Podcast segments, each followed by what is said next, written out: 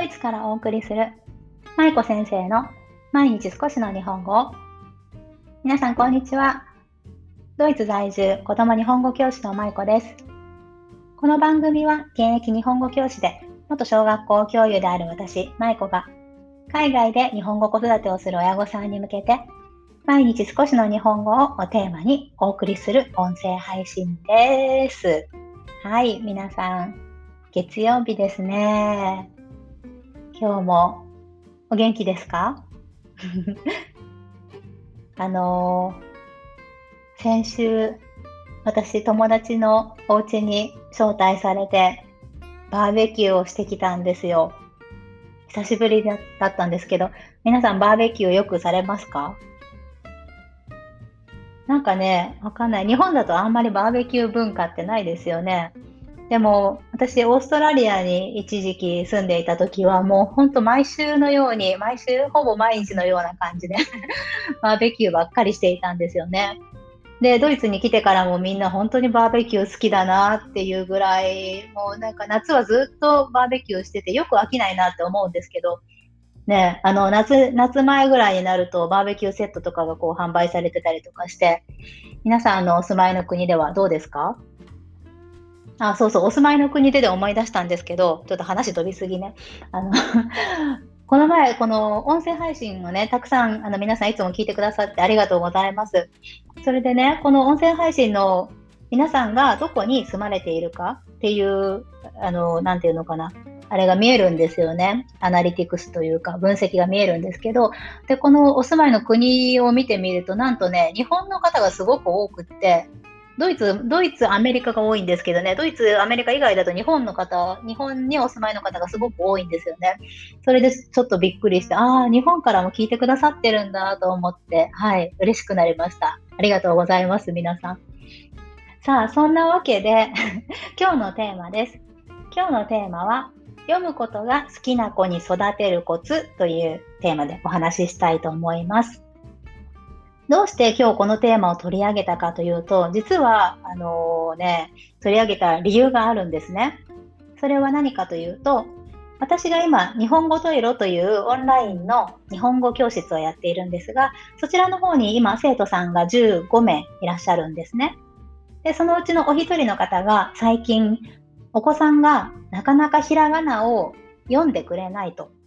ね、あの、もうひらがなは全部覚えていらっしゃるんですけど、そのなかなか読みたがらないからどうしたらいいかがわからないということで悩んでいらっしゃる方がいらっしゃって、いらっしゃる方がいらっしゃって、はい、いらっしゃって、で、その方に向けて今日はね、ちょっと配信をしたいなと思いました。さあ、読むことが好きな子に育てるコツとお話ししましたけど、皆さんのお子さんは今、もう文字を読まれていますか？ひらがなだったり、アルファベットだったり、ね、もしかしたらその現地語の方が先に読めるようになったっていう方もね、いらっしゃるかもしれませんけど、ね、そういうふうに文字を読むことっていうのを子供はだんだん覚えていきますよね。で、今回お話ししている方は、お子さんは実は50音表を見てね、あの、アイウェオはね、バーっともうすぐにこう自然に覚えられたんですって。で、すごくこうパッと読めるようになったもんだから、お母さんの方も、あ、この子は割と文字得意なんだな、ね、すぐ読めるんだなっていうことで、文章を読むっていうことになっても多分すぐ読めるだろうなっていうふうにお母さんは思われてたそうなんですね。ただ、いざ蓋を開けてみると、蓋今発音が変になっちゃった。蓋を開けてみると、あの、トイレの方で出した、お出しした宿題がね、ちょっとこう問題文が子供さんが読むのがすごく苦手で、ちょっと感触、こうカーって怒っちゃった。ね。で泣き始めちゃったっていうことがあったんですね。で、それでご相談をいただいたんですけど、まあ、読むことに対して、ちょっと私の思いというか、こういうふうに進めるのがいいですよっていうことをね、今日はお話ししていきたいと思っています。で、結論としては、親が読まそう、子供に読ませようとしないこと。もうこれが一番です。多分なんですけど、このお母さんもお子さんに読んでほしい。ね、お子さんがすぐ読めるようになるだろうっていう期待、過度な期待がね、ちょっと大きかったのかなって思うんですよね。で、その親が思っている思惑というか、子供に読めるようになってほしい、もっと頑張ってほしいっていう思惑っていうのは必ず子供に伝わります。読ませなきゃっていう気持ちというかね。で、それが子供に伝わって、それがどんどん子供にとっては負担になっていって、今回のようなことになってしまうっていうことが起こるんですよね。皆さんのお子さんはいかがですか？そもそもなんですけど、子供の読む力っていうのがどういうふうに育っていくのかっていうことについて少しお話ししたいと思います。まず子供たちはひらがな、まあひらがなの例でいきますね。ひらがなは50音表とか、まああいうえおカードとかいろんなこう媒体を使って覚えていきますよね。で、ひらがなを、まあ、すべて覚えたとしましょう。そうすると、その後どうなるかというと、子供はあいうえおのこう、あとか、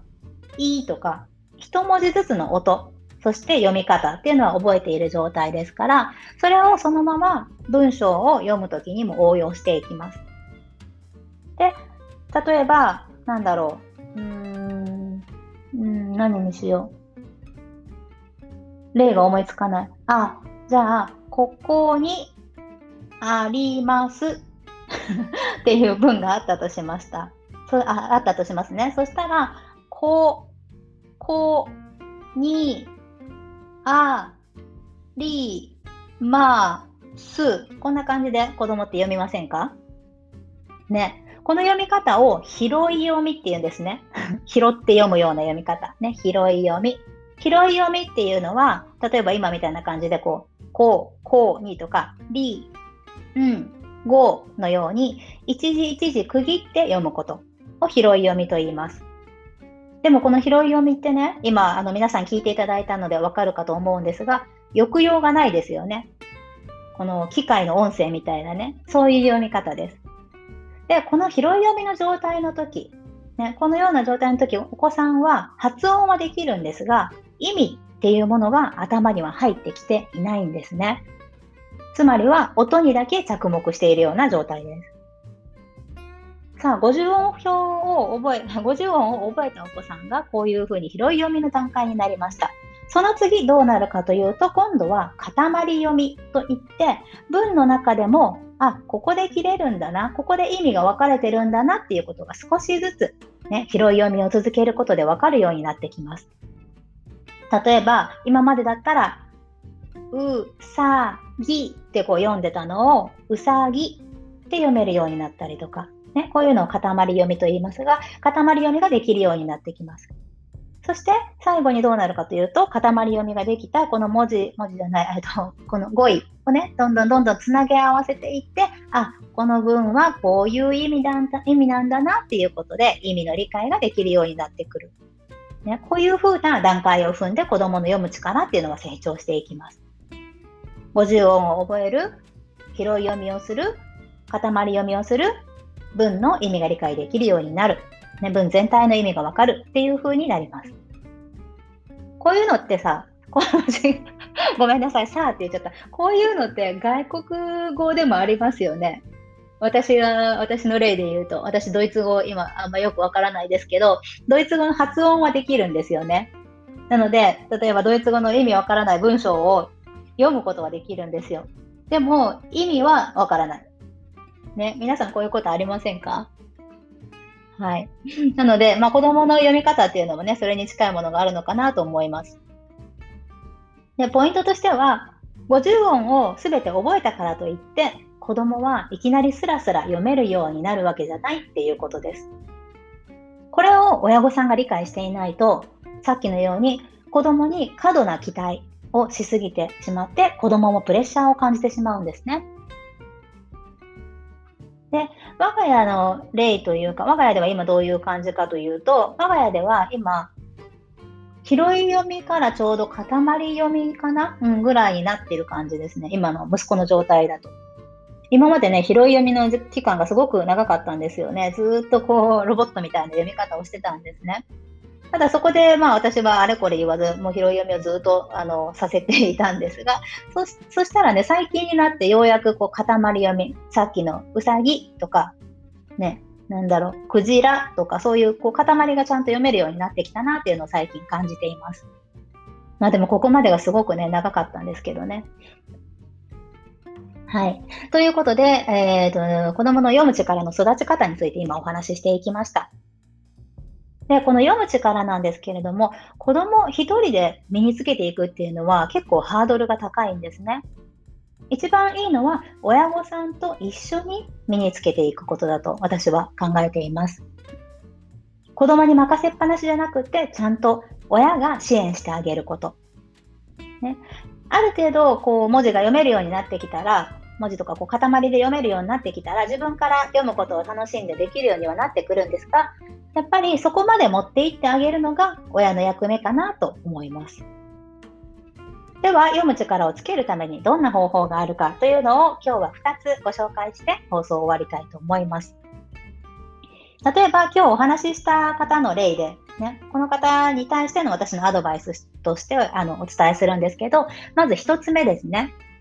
1つ目は、親が代わりに読んであげるということです。問題文を読むのが嫌な子いますよね。なんで読まないといけないの？ママが代わりに読んでよとか言ってね、うちの息子も よく言うんですよ。未だに言います。ね、そういう場合は、もちろん子供にね、頑張って読んでみようって言ってあげてもいいんですが、親が代わりに読んであげるっていうことも一つの方法かなと思います。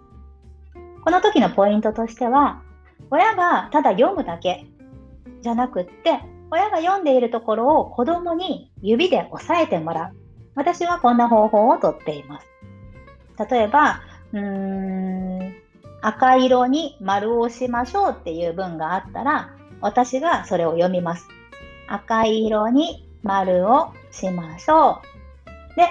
息子にはその私の声を聞きながら私が読んでいるところ、ね、その問題文を指で押さえていってもらうんですね。で、それで私としては、その息子がちゃんと読めているかどうかっていうことを目で確認することもできますし、息子も音を聞いて、あ、ママは今ここ読んでるんだっていうのがわかりますよね。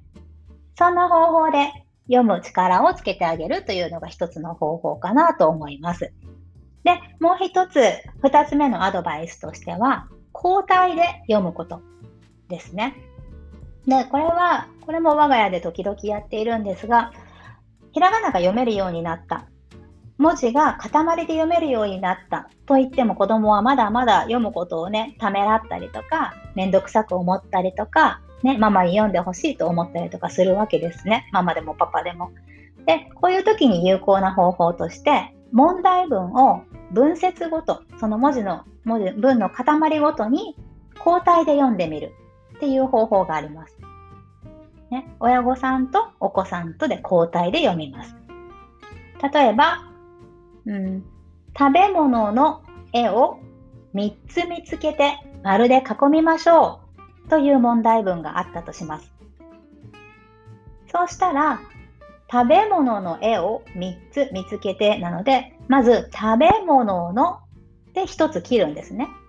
ここまでをパパかママが読んであげます。食べ物の。で、その次、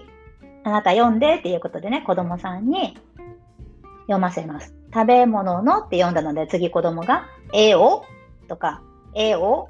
3つまで言ってもいいですけど、ね、そういうふうに短い塊で今度子供に読んでもらう。そして続けてパパやママが見つけてとかね、3つ見つけてって読んであげて、また今度子供が丸でって読んで、で、最後に、まあ、囲みましょうっていうところは、またパパやママが読んでもいいですし、じゃあ最後は一緒に読んでみようかっていう風にして一緒に読んであげる。ね、それもすごくいいと思います。はい。こんな風にして、お子さんが読む力をつけるためには、親御さんのサポートっていうのはもう必ず必要なんですよね。もう絶対にいります。読む力っていうのはすぐに身につくものではないですし、子供をほったらかしにしていて、そのまま子供がだんだん自然にね、身につけていってくれるものでもありません。なので、まあ、自然に身につけられるようなレベルになるまで、親御さんがサポートしてあげる。これが私一番大事かなと思っています。ね。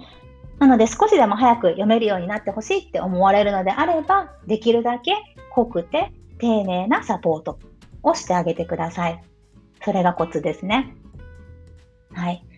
なので、まあ、読む方法というか、読む力のつけ方とかね、練習はいろいろあるんですけれども、まあ、今日のような方法を使って、ぜひ皆さんも親ご、えー、お子さんにね、読む力つけてあげられるように、一緒に楽しみながら読んでみてください。ね、親が代わりに読んであげるっていうこと、ね、指で押さえながら読んであげるあ、違う違う、子供に指で押さえてもらいながら読んであげるということと、そして交代で読む。ね、文節ごとに交代で子供と読んでみるっていうことを今日ご紹介しました。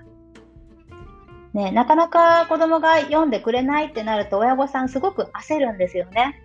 今日の方のように、本当に焦る気持ちは私もすごくよくわかりますし、私も子供が拾い読みをしていた時期がすごく長かったんですよ。